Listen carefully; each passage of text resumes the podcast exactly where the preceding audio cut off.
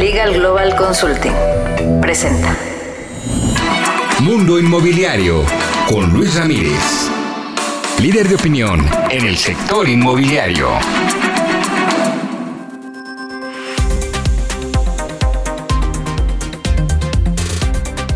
¿Cómo le va? Soy Luis Ramírez, esto es Mundo Inmobiliario. Lo invito a que nos acompañe en la siguiente hora. Tendremos toda la información del mundo inmobiliario para usted que quiere invertir, que ya forma parte de este apasionante mundo inmobiliario, que quiere comprar casa, formar patrimonio. Aquí tenemos todas las noticias, pero sobre todo las oportunidades. Así es que acompáñenos en esta misma frecuencia todos los jueves en punto de las 10 de la noche por el Heraldo Radio, desde donde transmitimos para toda la República Mexicana. Y si usted está viendo o escuchando el podcast, pues también lo, lo invito a que reproduzca todos los capítulos Hoy, como siempre, un programa especial en el que tendremos grandes invitados. Le cuento que en un momento más aquí en Mundo Inmobiliario, Almadelia Sánchez nos estará contando en el tip inmobiliario de la semana sobre los fraudes inmobiliarios y cómo cómo evitar, evitar caer en ellos.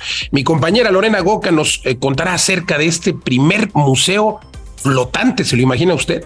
En la entrevista estaré conversando con la licenciada Adriana Leiva Valdés, directora de Atención Ciudadana de la CONAVI, la Comisión Nacional de Vivienda. Hablaremos acerca de los programas y los subsidios que está eh, pues otorgando esta CONAVI para las personas que requieren tener una vivienda, una vivienda digna y cómo esto es un derecho humano. En la entrevista también eh, que puse encontrar desde luego en eh, todos los las plataformas de podcast y en YouTube. Estaré charlando con Janet Merlo y Paulina Saldaña de Punto Crédito y estaremos conversando acerca de las nuevas reglas del Infonavit, los nuevos créditos hipotecarios, que hay un sinfín de opciones para que usted pueda ejercer estos créditos hipotecarios y pueda hacer eh, pues un negocio a través de los inmuebles, como siempre lo menciono, deuda buena. Escuche usted, por supuesto, las noticias, información, oportunidades de inversión, todo esto y más aquí en Mundo Inmobiliario. Acompáñeme la siguiente hora.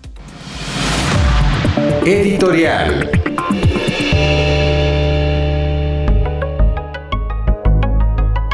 Vamos a mi comentario editorial de esta noche de jueves y déjeme contarle que, bueno, pues hay una desigualdad económica que aumenta el interés eh, del, por el crowdfunding, el interés de los millennials. Y es que, como lo he mencionado en muchas ocasiones, buena parte, buena parte de los millennials pasarán a la historia como quienes no podrán comprar una casa. Se dice que es que no quieren, pero la realidad es que no pueden precisamente por esta desigualdad económica. Imagínense usted el promedio de sueldos 10, 15 mil pesos no alcanza para pagar una mensualidad. Entonces, los millennials eh, que tienen un ingreso menor, un ingreso o un ingreso mayor más bien eh, respecto de los que menos ganan, pues tienen a lo mejor eh, un ahorro, pero tampoco les alcanza para comprar una casa. Entonces, lo que están haciendo es invertir en estas plataformas de crowdfunding, que como usted sabe, el crowdfunding es el fondeo colectivo, nos juntamos entre varios, entre 50, 100 o el número que sea, para comprar un inmueble. Puede ser un, inmueble eh, que genere rentas, pueden ser bodegas, pueden ser hoteles, y esto pues ha venido a democratizar las inversiones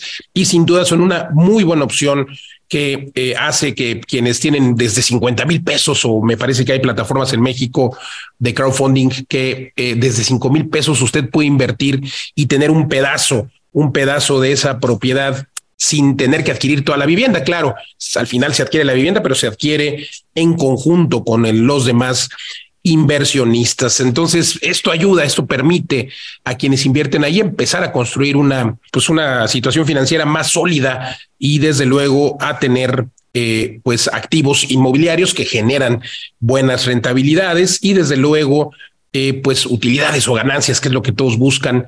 Y lo mejor es que pues se hace a través eh, de estas plataformas de crowdfunding que además para los millennials son de muy fácil uso porque todo es eh, son plataformas PropTech, es decir, todo es a través de la tecnología, todo es a través de una página web, hasta el traspaso o el certificado, digamos, de propiedad equivalente a lo que sería eh, pues el título de inversión o título de propiedad, si usted le quiere llamar así, todo es totalmente digital y pues esto también hace que eh, pues los millennials puedan acceder muy sencillo a ello y sobre todo pues ya también los millennials y la población entiende lo que siempre reitero, hay que invertir en activos tangibles como los bienes inmuebles y esto sucede justamente a través del el crowdfunding, a diferencia de otros de otros activos o de otros eh, tipos de inversión como el, el Bitcoin o estas criptomonedas que pues no se pueden tocar el inmueble, pues ahí está y los millennials lo entienden y de ahí que el éxito en todo el mundo de las plataformas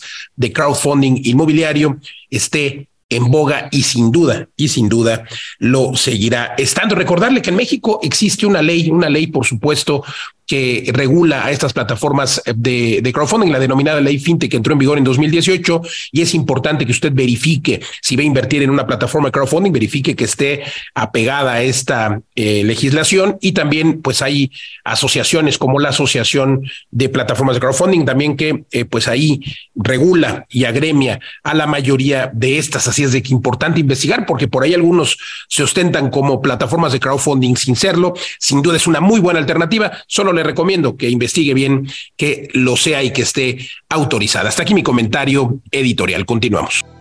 Mundo Inmobiliario con Luis Ramírez.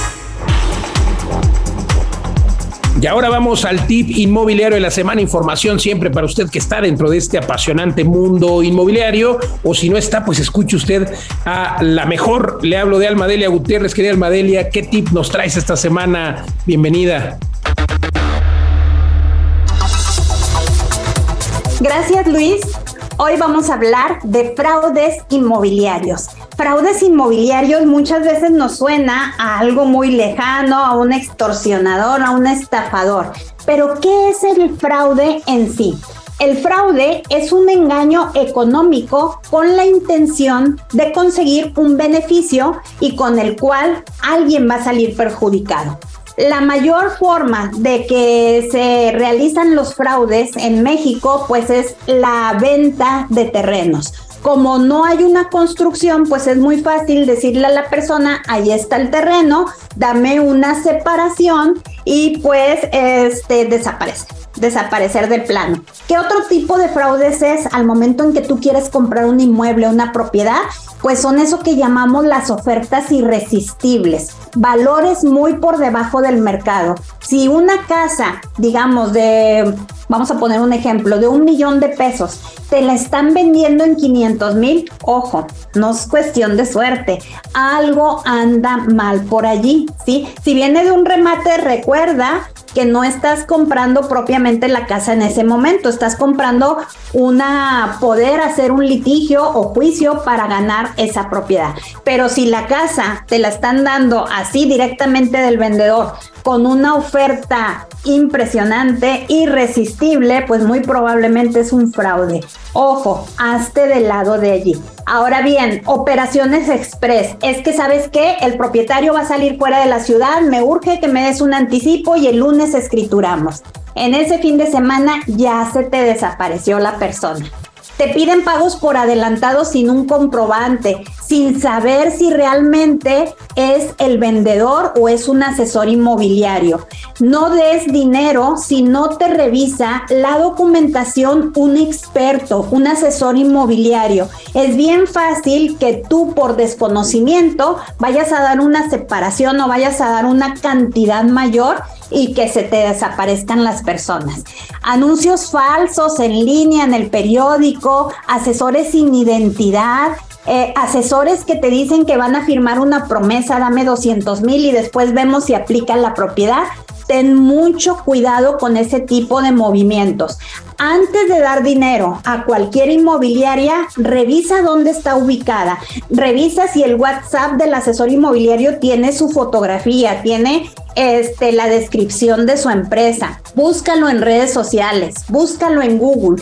No puedes dar dinero si no sabes dónde está establecida la empresa, si no sabes si realmente es fiable. Es bien fácil que por la emoción que tú tienes al momento de comprar una propiedad, sueltes grandes cantidades de dinero sin saber realmente si el asesor es confiable o si la casa es vendible. No firmes promesas aunque sea notaría, no des cantidades arriba de 200 mil, 400 mil pesos si no tienes la seguridad, ¿sí? Si no tienes la seguridad de que todo es confiable y de que un buen asesor inmobiliario de tu confianza, contrátalo tú, te ayude a gestionar la venta de esa propiedad.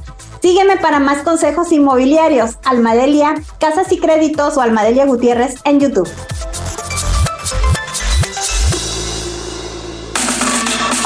Mundo Inmobiliario con Luis Ramírez. La entrevista. ¿Cómo le va? Me da mucho gusto saludarles. Soy Luis Ramírez. Esto es Mundo Inmobiliario. Estamos transmitiendo desde Guadalajara, Jalisco, en esta ocasión para toda la República Mexicana y el sur de los Estados Unidos a través de la frecuencia del Heraldo Radio a más de 25 ciudades, pero también, por supuesto, en mis canales de YouTube, podcast y demás. Me encuentra en todos lados como Luis Ramírez Mundo Inmobiliario. Si ya está en el podcast o en el canal de YouTube, dele clic a la campanita y comparta. Si está en el radio, véngase. Me encuentra como Luis Ramírez Mundo Inmobiliario. Si está en las redes sociales, bueno, recuerde que transmitimos este programa todos los jueves en punto de las 10 de la noche y los sábados en punto de las 4 de la tarde por radio. Hoy tenemos a dos invitadas extraordinarias. Vamos a hablar de los créditos hipotecarios. Si usted tiene un crédito Infonavit, quédese con nosotros porque sabremos las nuevas reglas fresquecitas este 2023 que ha cambiado, por cierto, de manera positiva el Infonavit. Y le hablo de Janet Merlo de Punto Crédito. Janet, ¿cómo estás? Bienvenida. Muy bien, muchas gracias, Luis. Gracias. Y Paulina Saldaña también. Gracias, muchas gracias, Luis, por el espacio. No, hombre, al contrario, gracias por acompañarme. Oigan, a ver, increíble esto que cada vez pueda, las personas puedan comprar una propiedad, primero entre dos o más personas. Quiero preguntarles, ¿hay un límite para que se junten las personas eh, para comprar una propiedad? Es decir, ¿me puedo juntar yo con mis tres amigos? Sí, esto, Paulina, es la. Hay dos, hay dos reglas. Estamos hablando del punto de vista de Infonavit y también del banco. Para Infonavit es en el Unamos Créditos y se puede únicamente con familiares hasta tres personas. Y en el caso del banco, ahí no hay límite. eh, de los familiares puede ser también con personas, un vecino, un amigo, un colega, etcétera, etcétera. Y regularmente ahí nos pone límite de tres personas. También, o sea que digamos que hay un límite también de coacreditados tres. Sí, exactamente. Pero en el banco es eh, sin familiares, o sea, no tienes que ser familiar, y en el Infonavit tienes que ser familiar. Forzosamente. ¿Qué tipo de familia, en qué grado? Eh, hermanos o papás, por lo general, así es como lo pide el Infonavit. Y el banco, por ejemplo, también lo importante ahí es que eh, te permite eh, que el inmueble quede, al igual que el Infonavit, a nombre de todos los que participan en el crédito, en porcentajes iguales. Uy, qué interesante. Entonces, con esto pueden alcanzar un monto mayor. ¿Cuál es el monto límite que presta, por ejemplo, el Infonavit? Exacto. El Infonavit más o menos ahorita anda en el Unamos Créditos o en un Cofinavit. Lo máximo está llegando casi a montos ya de un millón de pesos de puro Infonavit. Y en el Unamos Créditos puede llegar hasta un millón ochocientos. O sea, un millón ochocientos entre los tres, digamos. Exactamente. Así Pues muy es. interesante, ¿no? Porque esto hace que eh, parejas, que personas, que lo- los roomies a lo mejor que sean muy bien pueden comprarse un departamento, etcétera. Oigan, pues interesante. Y también la novedad, y yo lo que siempre he dicho es cómo es posible que el Infonavit o los bancos no presten para propiedades más pequeñas. Hoy la gente quiere vivir dentro de las ciudades, no importa que sean propiedades pequeñas de 20 metros, de 17 metros, pero a lo largo de los años hemos ido dando pasos a favor de esto. Hace en el sexenio anterior fue un logro que se lograra, válgase la redundancia, que, que pudiéramos tener créditos Infonavit para propiedades de 60 metros. Recientemente estaban para 45 y cuéntenos la novedad. Exactamente. Ahora este, nos encontramos con esa novedad que pueden ser hasta 35 metros cuadrados y como tú bien lo dices, Luis, la problemática, pues el Infonavit ya se dio cuenta. O sea, el hecho de que haya el, el costo de la tierra, pues es bastante considerable a las afueras de la ciudad que dentro de la ciudad. La conectividad que tiene vivir dentro de la ciudad les da mayores ventajas a los compradores de Infonavit que prefieren ya comprar un departamento en una ubicación más conectada que Claro. fuera de la ciudad. Entonces ya se dio cuenta el Infonavit y ya está aceptando propiedades de esos metrajes, donde pues nosotros vemos, por ejemplo, proyectos que ustedes hacen que están perfectamente habitables con 35, 38, 40 metros y pueden vivir, o sea, una pareja, incluso una pareja con un hijo, ¿no? Es que es totalmente habitable y ahora hay espacios, no sé si llamarle suites, pero bueno, pensemos en los hoteles, ¿no? Los hoteles tienen espacios de 15 metros, de 20 metros y ¿por qué no estas habitaciones que además ahora con camas que se pueden elevar o que pueden desaparecer? Caray, eh, es una extraordinaria noticia que ya se puedan comprar propiedades de 35 metros. Porque pueden vivir dos personas y un coacreditado, pues co- co- con un crédito UNAMO se llama Exacto, unamos créditos. podría darse de manera extraordinaria. ¿Por qué la gente le tiene miedo a los créditos hipotecarios? ¿Por qué, por qué no quieren eh, ejercer ese crédito Infonavit o FOIS? Yo creo que más bien es una cuestión cultural que, que ya cada vez nuevas generaciones tienen menos este, implícito, ¿no? Cuando nosotros iniciamos, que fue en el 2008, pues fue cuando las hipotecas subprime. Entonces, de cuando iniciamos, ahorita pues los cambios son muchos. Las tasas de interés antes no eran fijas, eran variables. Entonces eso eh, todavía pues hay, o sea, yo conozco amigas y amigos que sus papás perdieron sus casas por, por las hipotecas y los créditos en tasas variables, ¿no? Entonces ahora como que se quedó en la cultura esa cuestión, pero creo que cada, cada vez menos, ¿no, Paulina? O sea, de, de lo que hemos visto ahora, pues ya es completamente diferente, pues las tasas ahora en cuanto están. Sí, ahorita la tasa más baja que tenemos en el mercado, y bien importante, fija, desde 8.88. Ya de ahí hacia arriba, y les diría que más o menos la promedio anda ahorita en un 10%. Pero lo que bien menciona Janet es muy cierto, las tasas son completamente fijas. Entonces, en ese escenario, si nos remontamos a a lo mejor eh, tiempos de nuestros papás, no se diga, claro, tenían ese riesgo y a lo mejor muchas veces el, riesgo ya lo, lo, pasaban de generación en generación y ahorita ya no existe. Es que escuchamos esas historias de terror de gente que sacaba una casa, un crédito Infonavit y no podía pagar claro, porque iban subiendo, no era tasa fija o con un banco, pero eso ya pasó. Afortunadamente, hace muchos años ya, hay que decirlo, el Infonavit ya no tiene este tipo de créditos y los que todavía tienen este tipo de créditos hoy pueden cambiarlo. Entonces, ojo, hoy la tasa es fija y lo mejor es de que me encantó que nos compartieras que eh, la más baja que tenemos hoy es del 8.8%, febrero de 2023 que estamos grabando este episodio y sin duda van a bajar para el 2023 o para el 2024 todavía más y las personas cada cuándo pueden cambiar de banco para obviamente tener una tasa a favor. Ok, por lo regular a partir de un año. Entonces, ese punto es muy importante el que comentas porque no es como antes que nosotros por una hipoteca nos casábamos ya con por 20 años con esa hipoteca. No, ahorita con la portabilidad, de hecho durante la pandemia fue algo un producto que se fortaleció muchísimo, lo podemos hacer a partir del año que tenemos nuestra hipoteca y con eso poder bajar nuestra tasa, que fue lo que sucedió precisamente en el 2020 sobre todo el mundo se fue a tasas más bajas. Todo el mundo. ¿Cuál fue la más baja el 2020? 7.50 era la tasa fija más baja.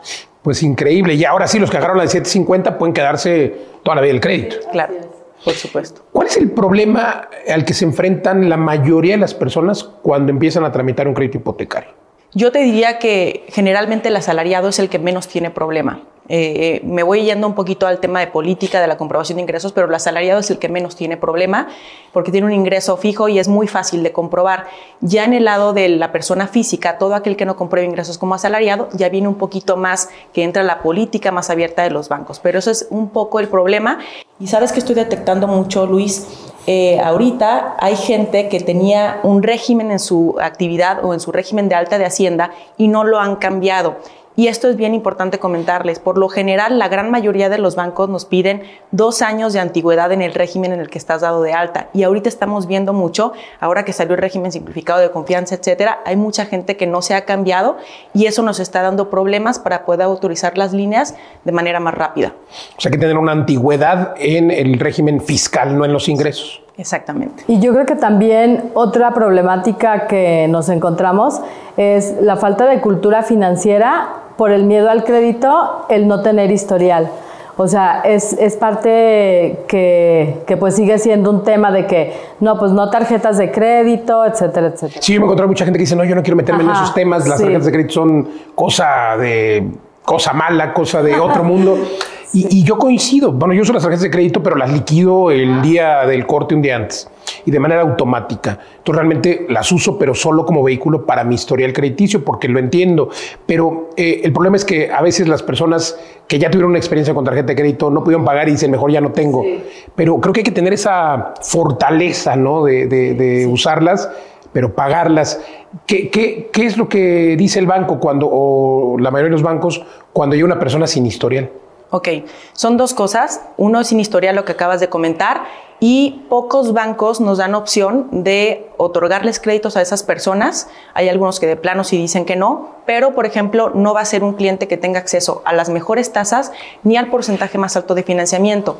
Entonces puede, puede tener un poquito de, daño en ese sentido. O sea, le van a prestar muy poquito y muy caro. Sí, exactamente, más caro. ¿no? Ya cuando esa persona va haciendo historial, entonces cambia. Por ejemplo, cambia mucho si una persona, por, eh, eh, saca una tarjeta seis meses antes de tramitar su hipoteca, por lo menos, y le cambia su perfil, porque ya el banco tiene eh, información de cómo paga esa persona. Entonces, ahorita sí ya no aplica el, oye, es que yo no tengo tarjetas porque yo no quiero estar en buró. No, pues es que el estar en buró. Tienes que estar. Exacto, tienes que estar en buró, nada más procura estar bien en buró. Totalmente, es algo que se entiende muy bien en otros países, en Estados Unidos, por ejemplo, todo funciona en base a tu, eh, a tu crédito, a tu, se olvidó el nombre de... El score. Al score. En, en- en- en Estados Unidos todo el mundo se mide y te mide, incluso el gobierno por ahí, ¿no? Entonces creo que es algo que deberíamos de tener como cultura, que nos deberían de enseñar desde que somos adolescentes y en las escuelas más o menos sucede, ¿no? Yo veo que algunos chavos en ciertas universidades les prestan o les dan una tarjeta para que la vayan usando, el problema es que no pagan y se quedan en buró. ¿Qué pasa cuando alguien está en buró y dice yo mejor ya no pago?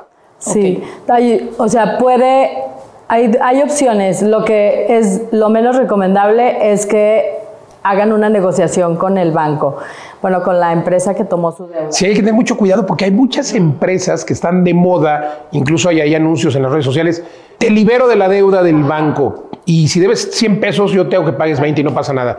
Pero es falso que te libere de la deuda y que te saquen de buro. Exactamente, porque esas negociaciones, así como tú lo dices, que debes 100 y pagas 10, eh, lo que hacen es nada más te dejan de llamar, pero tu historial de crédito sigue estando ahí la mancha eternamente. Y, o sea, esa no se quita. Aunque ya no salga en el buró de crédito, los bancos tienen un buró interno, entonces al consultarlo vuelve a aparecer. Porque hay una ley que, que mucha gente me dice, pues voy a esperarme los 5 años o los 7 años, cuéntenos cómo funciona esta ley. Sí, sí existe esa ley. Dependiendo, depende del monto de la deuda con la que hayas quedado atrasado, se te borran. Hay eh, eh, deudas que se borran a los tres años, otras a los cinco y otras a los 10 años, y todo va con base en el monto de la deuda. Pero lo que yo siempre les digo, o sea, no, nada te asegura que te vayan a quitar la deuda y lo que sí le cierra completamente el acceso a un crédito con el banco con el que tuvieron la deuda. Y con otros, porque es que hay un buró interno. Sí. Sí, O exactamente. sea, entre Hay- los bancos comparten esta información. Sí, y hay clientes, por ejemplo, que ni, o sea, ya no se acuerdan o, y en su buró aparece normal como ya Como sin de- deudas. ajá, y cuando este, los ingresamos a los bancos y eso, pues ya dice, oye, este tiene un marcaje interno, es lo que llama el banco, marcaje interno, y ya con ese banco no, no O sea que digamos que los bancos no cumplen con la ley porque se supone que debería estar borrado a los, dijiste, 3, 5 y 7. Pues sí lo cumplen porque lo borran en, en En buró. el buró para lo que los otros bancos puedan, o sea, ya lo ven limpio, pero en su buró interno es como pues decir, a ver, a- esta tu- persona a tu mí no me pagó, o sea, yo ya no le voy a prestar, si otros claro. le quieren prestar. Oye, ¿tienes, ¿Tienes los datos de los montos de, de esos 3, 5, 7 años? Te los proporciono, es en salarios mínimos por lo general, o a veces estaba en UDIs, pero te los proporciono. Generalmente, Luis, eh, estamos hablando de cantidades de 3 mil, 5 mil, 10 mil, y ya de ahí para arriba, honestamente, sí se, se vuelve un poco más o mucho más complicado. O sea, si le debo mucho al banco, no me van a borrar. No, jamás, jamás exactamente. Y en lo que yo siempre le digo a los clientes, no. Y en lo que yo siempre le digo a los clientes, si alguien que quede mal con un crédito hipotecario, se cierra las puertas a cualquier tipo de crédito. O sea, el- digamos que el crédito hipotecario es el más eh, delicado. Sí. Sí, por Sí, los montos. lo- y por los montos y porque, o sea, lo ven como un tipo de, a ver, si no cuidas lo que es tu, tu casa donde vas a vivir, o sea, qué interés vas a tener en otras cosas, ¿no? O sea, carros, este, no sé, artículos. Totalmente. Cuénteme los tipos de crédito hipotecario que existen, porque hay un montón de herramientas ahora. Se puede comprar en preventa, por ejemplo. Ya, ya existen productos como esto. ¿Me cuentan un poquito de este crédito? Sí, claro que sí. Yo, eh, ese crédito lo tenemos con un banco. Eh, otros se quisieron sumar, pero el que tiene el producto eh, más, más eh, al, al 100 Scotiabank. es Scotiabank, con un crédito de preventa donde puedes comprar ya sea una casa o un departamento y ese crédito se genera a partir de que el inmueble tiene un 30% de avance en la obra y en ese momento el banco le empieza a administrar directamente al vendedor, no le O sea, ministra el requisito es que haya un avance de 30%. Sí, exactamente. El cliente firma el crédito desde ese momento y desde ese momento empieza a generar sus mensualidades y el banco le da el dinero al desarrollador o al constructor. Y así durante toda la obra hasta que se termine. Y ya el cliente cuando se termina la construcción ya tiene, ya tuvo durante todo ese tiempo su crédito. Ese es un crédito que tiene Scotiabank.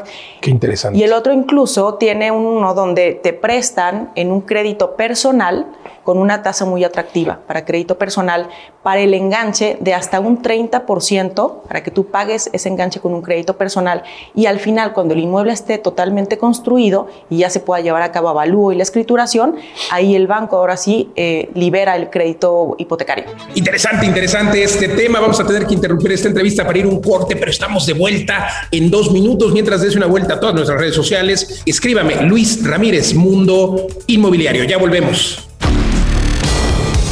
Sigue a Luis Ramírez en Twitter, arroba Luis Ramírez MI. En Instagram, Luis Ramírez Mundo Inmobiliario. En TikTok, Luis Mundo Inmobiliario. Y en Facebook, como Luis Ramírez Mundo Inmobiliario.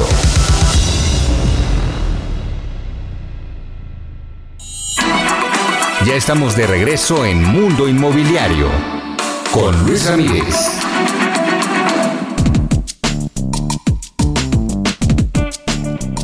Regresamos a Mundo Inmobiliario. Estamos transmitiendo desde la Ciudad de México para toda la República Mexicana a través de la frecuencia modulada por el Heraldo Radio. Si usted está escuchando el podcast en nuestras plataformas, no le cambie. Seguimos con nuestro extraordinario entrevistado. Mientras tanto, lo invito, lo invito a que entre a www.vivedelasrentas.com para que usted pueda formar patrimonio y vivir de las rentas. Continuamos, continuamos con la entrevista. Mundo Inmobiliario con Luis Ramírez. Muy bien, qué interesante, ¿verdad? Janet, Paulina, hay créditos también en los que yo puedo comprar un terreno y construir mi casa, ¿correcto? ¿Cómo Sí. funcionan? Ese lo, lo utilizó, ajá, lo utilizamos este, nosotros mucho en la constructora porque pues les da los clientes que están Pero, buscando. pero es para desarrolladores. No, es para personas físicas, o sea, para cualquier este, eh, cliente. Y lo que hace el banco te presta el 50% del, del valor del terreno y el 100% de la construcción. En la primer, eh, al firmar el crédito te da el 50% para el terreno y cuando ya tienes la licencia de construcción ya te empieza a administrar el crédito de la construcción. Entonces está buenísimo porque pues puedes construir, o sea, tu casa y con un valor mucho, o sea, una casa pues a tu gusto, con un valor de mercado que a ti te costó diferente al valor comercial, ¿no?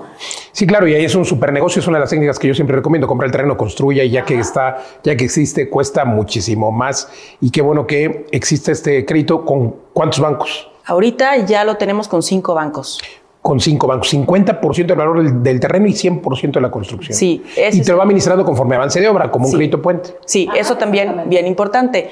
Eh, los clientes siempre los hacemos súper conscientes de que el banco no les va a dar dinero si ellos no avanzan en la obra. ¿ok? Claro, y va alguien a verificar, por supuesto, y reporte Claro. fotográfico, etc. Exactamente, sí. Y así hasta que ya se termine la obra y en ese momento ellos terminan ya y empiezan a pagar la mensualidad completa. Es una de las grandes también, los grandes atractivos de este crédito, eh, que vas pagando la mensualidad conforme el banco te va soltando el dinero. Entonces, Claro, no tienes que empezar a pagar todo Claro. desde, el, desde el principio. Exactamente, así es. Pues muy interesante. Y aquí es importante sí que los, o sea, la constructora o arquitectos sí sepan manejar el crédito de construcción, porque como te lo van dando por administraciones y de acuerdo al avance de obra es como, como te van administrando, entonces no puedes com- adelantar partidas, o sea, no puedes comprar con la partida que te dieron inicial, no puedes comprar la carpintería si apenas estás haciendo cimientos, ¿no?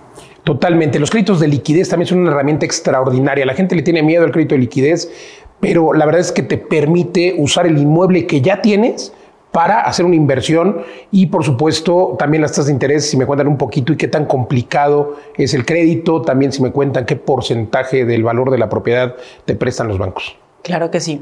Si me- permites ahí, es un crédito que efectivamente mucha gente le tenía miedo, sí sigue viendo gente que le tiene miedo, pero con la pandemia pasó algo Muchos, eh, padrísimo. Mucha gente se empezó a animar por ese tipo de crédito y sobre todo eh, para inyectarle capital también puede ser a sus negocios eh, o a lo mejor para comprar en preventa, etcétera. Entonces sí tiene un uso bastante atractivo. En porcentajes el, el crédito, hay dos tipos de crédito de liquidez. El crédito de liquidez que te permite dejar en garantía un bien inmueble residencial que tú tengas y te da el banco hasta el 50%, de hecho ya hay un banco que te da el 60%, hasta el 60% de ese inmueble con Del tasa- valor del inmueble. Exacto, con tasa de hipotecario tradicional, sin IVA, Con porque era más caro el crédito de liquidez. claro. Y ahora ya es con tasa de crédito y tradición. Es que o sea, está 9, más- 8, 7. Exacto. Ese lo que te limita, Luis, es que eh, el dinero que uses o la liquidez que te dan es para comprar otro inmueble. Y yo siempre, la verdad, y hemos tenido mucho éxito con este producto, para la gente que quiere comprar en preventa otro inmueble que no tiene todavía régimen de condominio o que no tiene todavía eh, eh, avance en la obra, la única forma es este crédito de liquidez, dejas en garantía otro bien inmueble para comprar otro. Entonces está muy atractivo. Tasas de hipotecario tradicional, por ejemplo, desde 888. Y está el otro crédito de liquidez que es al 70% de financiamiento del valor comercial de la garantía y ese sí trae eh, un plazo máximo de 15 años y genera IVA, pero aún así es un crédito súper atractivo Extraordinario. Y también tiene el requisito de que debe ser para compra de inmueble. Sí, ese no, ese no, ese Ah, es, ese es- ah, ese es es libre. libre. Oh, wow. Ese es liquidez con, con, con fin libre. Uy, pues qué interesante. La verdad es que hay un montón de alternativas de, como siempre decimos, use banks money. ¿Y qué, les dirían ustedes, eh, queridas compañeras, respecto a las personas que quieren comprar una propiedad? Quien me dice, yo quiero comprar una propiedad de contado, yo les digo, mejor compra tres. Sí, claro. ¿Por qué?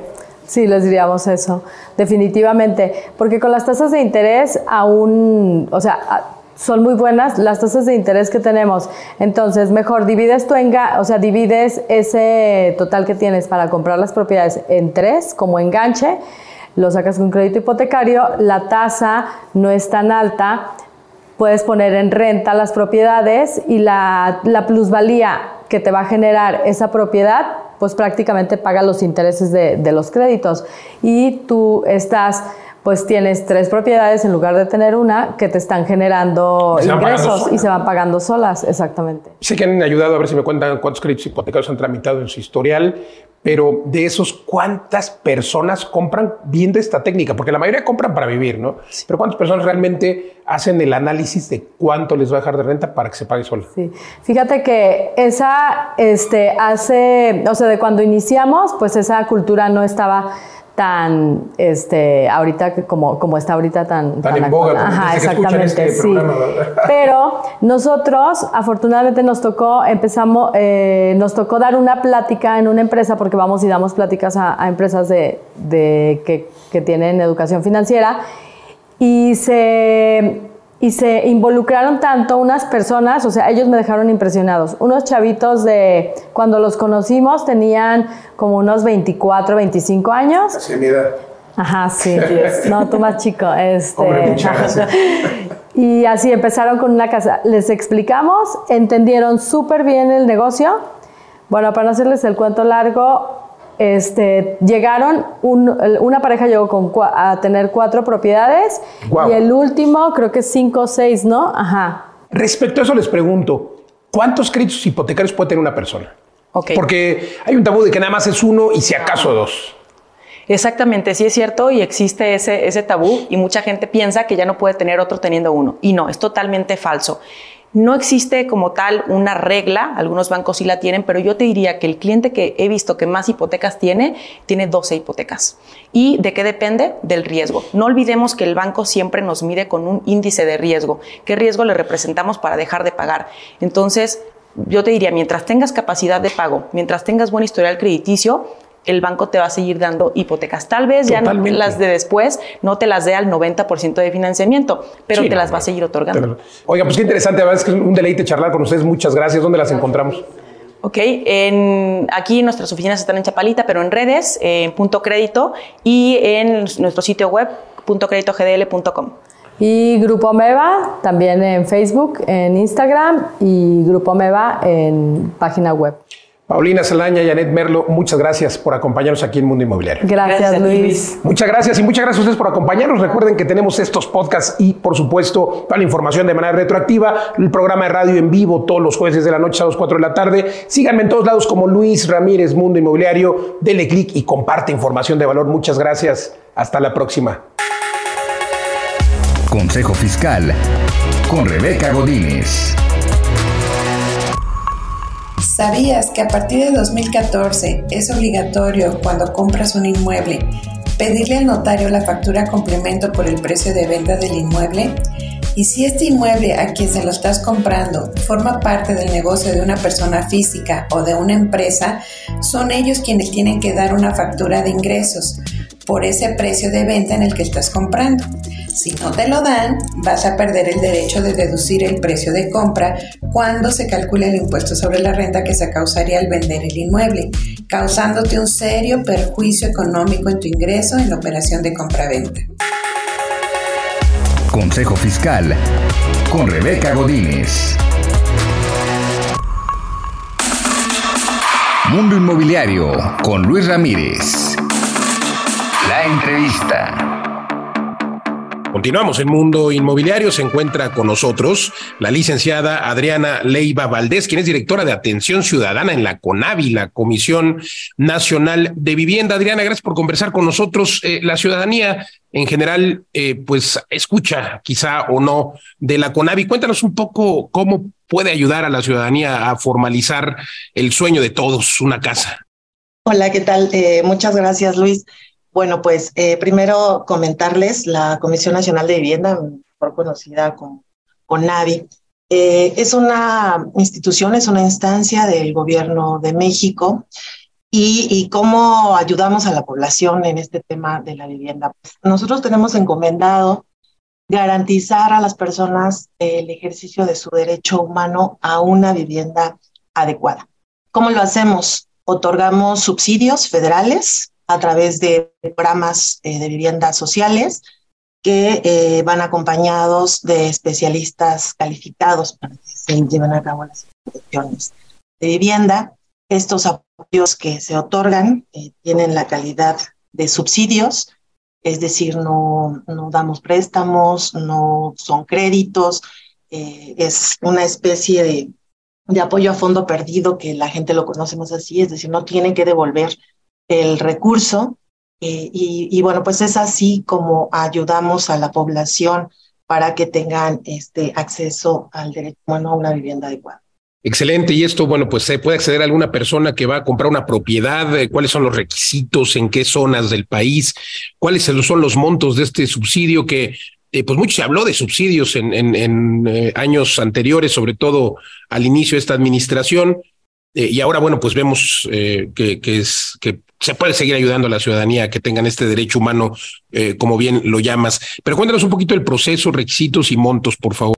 Bien, bueno, aquí es, es importante comentar, eh, comentarles, Luis, estos apoyos que damos no necesariamente son para la población que quiere comprar una vivienda.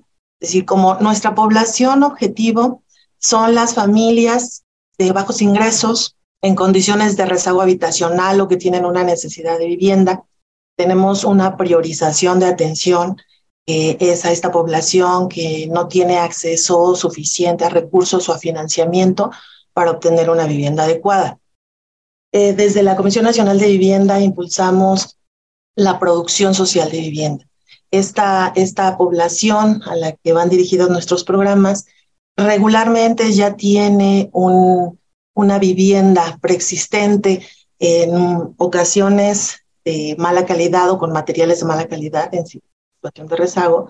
Y en otras ocasiones que no ha podido concluir con su vivienda, le falta adicionar espacios o mejorarlos. En este sentido, uno de nuestros programas, que es el programa de vivienda social, está enfocado a atender estas situaciones de rezago habitacional y están, el programa está regulado por reglas de operación y las reglas de operación prevén eh, las, el cómo hacemos las intervenciones. Nosotros le llamamos modalidades y líneas de apoyo, pero no es más allá que el tipo de apoyos que damos.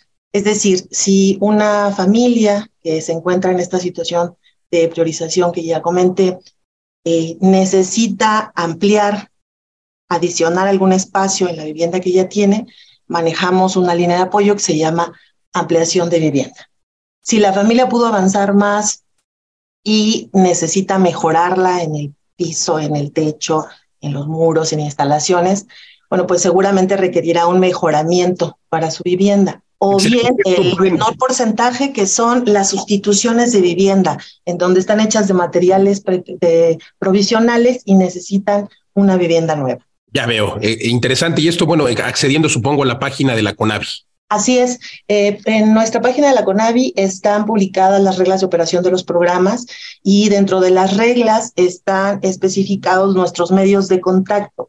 La ciudadanía eh, en general con estas condiciones que ya comentamos por el programa de vivienda social puede eh, comunicarse con nosotros. Tenemos un portal ciudadano en donde ellos directamente pueden hacer su solicitud de subsidio.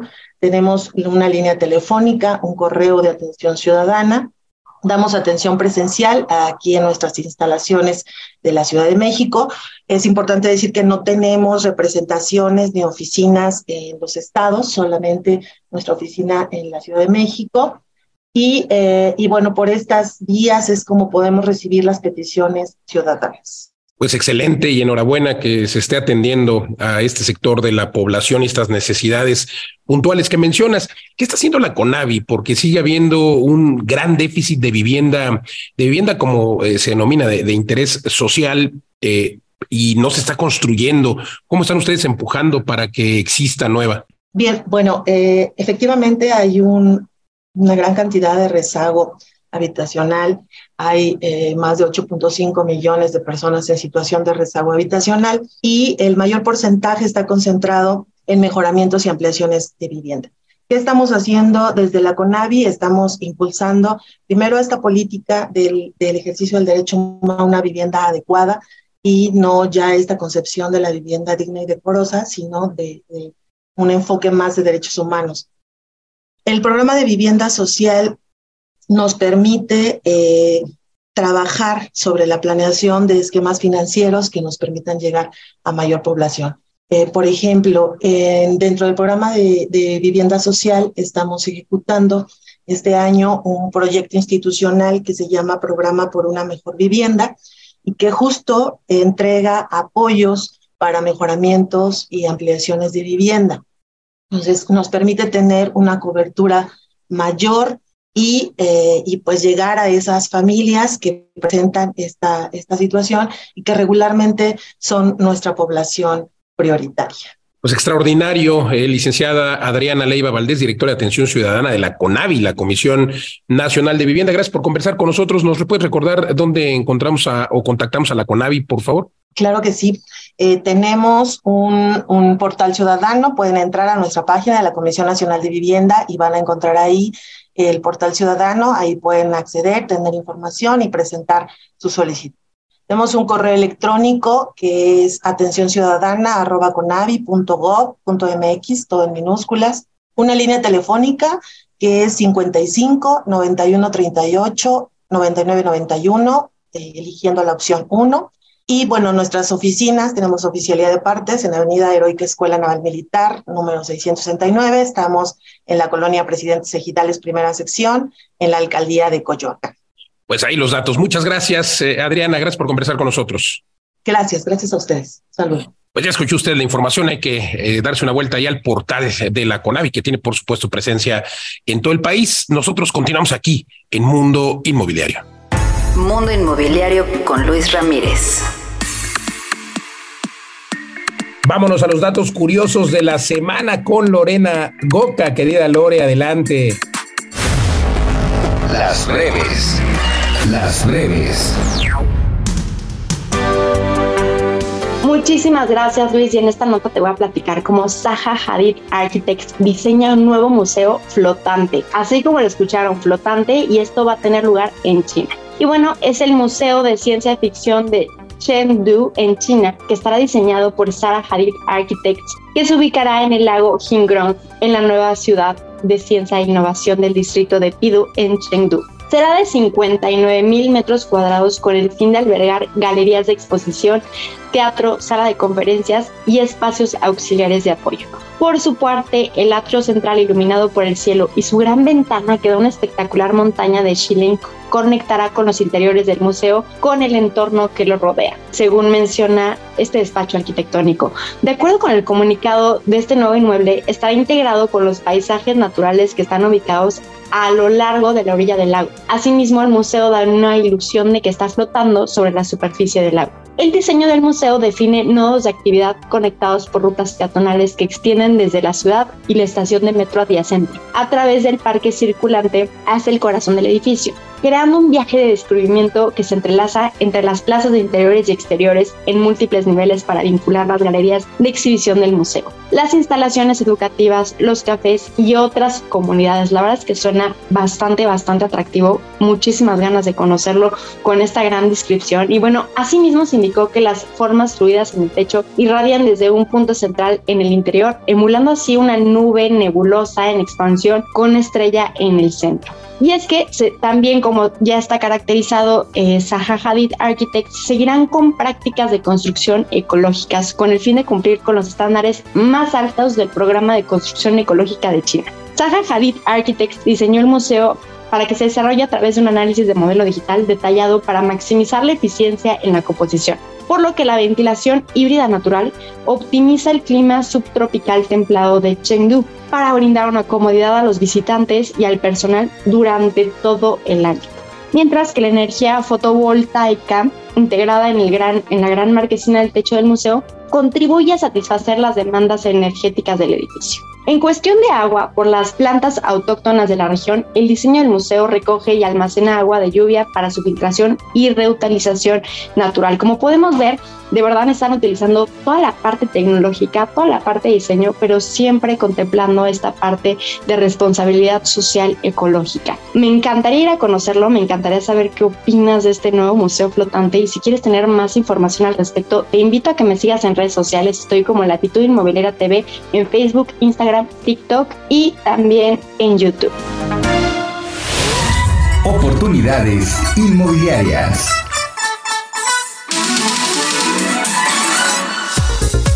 Hola, soy Eduardo Vida de las Rentas en Oportunidades Inmobiliarias y hoy eh, les quiero hablar de Monterrey. La verdad es que Monterrey desde muchos años atrás ha sido punta de lanza en el desarrollo inmobiliario y económico del país y ahora pues está en boca de todos con el anuncio de, la gigafábrica de Tesla que hace que la plusvalía y la proyección de Monterrey pues crezca a pasos agigantados. Por eso los invito a todos como inversionistas que volteen a ver a Monterrey.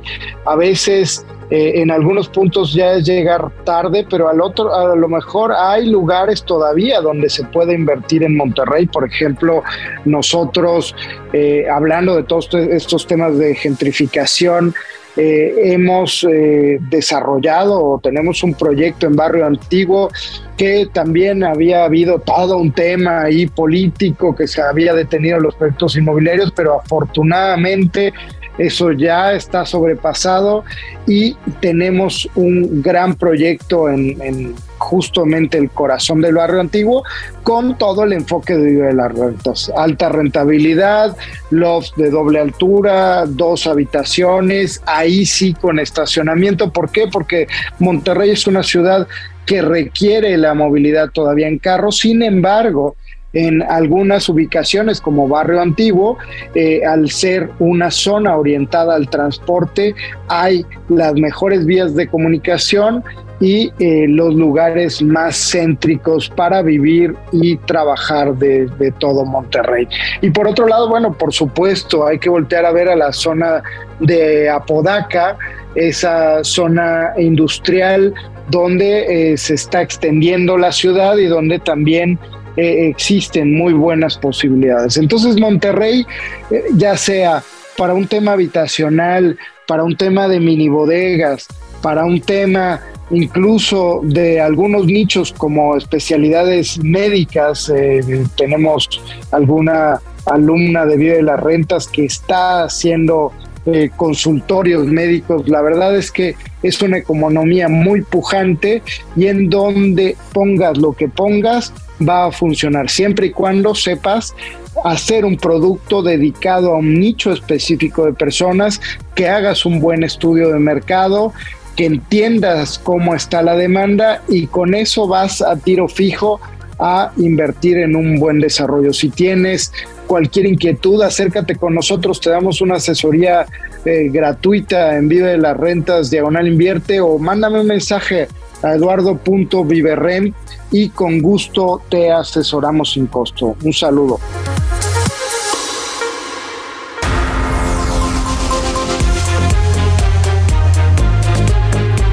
Hemos llegado al final de esta emisión de Mundo Inmobiliario. Gracias por acompañarnos. Recuerde que puede usted compartir y escuchar el podcast completo. Escríbame. Siempre me dará gusto atenderlo en mis redes sociales. Luis Ramírez Mundo Inmobiliario. Y también recuerde que nos escuchamos aquí en esta emisión por el Heraldo Radio en toda la República Mexicana y algunas ciudades de la Unión Americana. Todos los jueves aquí en punto de las 10 de la noche y los sábados también eh, la hora de Vive las Rentas de Mundo Inmobiliario los sábados a las 4 de la tarde, 4 a 5 de la tarde. Oiga, comparte, recuerde, recuerde que hay que invertir siempre, siempre en ladrillos, pero no en cualquier lugar. Y recuerde la fórmula del éxito es convertirse en inverpresarios, invertir, emprender, emprender, invertir, pero siempre en el activo más resiliente, que justamente son los inmuebles. Gracias, gracias por acompañarnos. Nos vemos en el próximo programa. Soy Luis Ramírez. Hasta la próxima.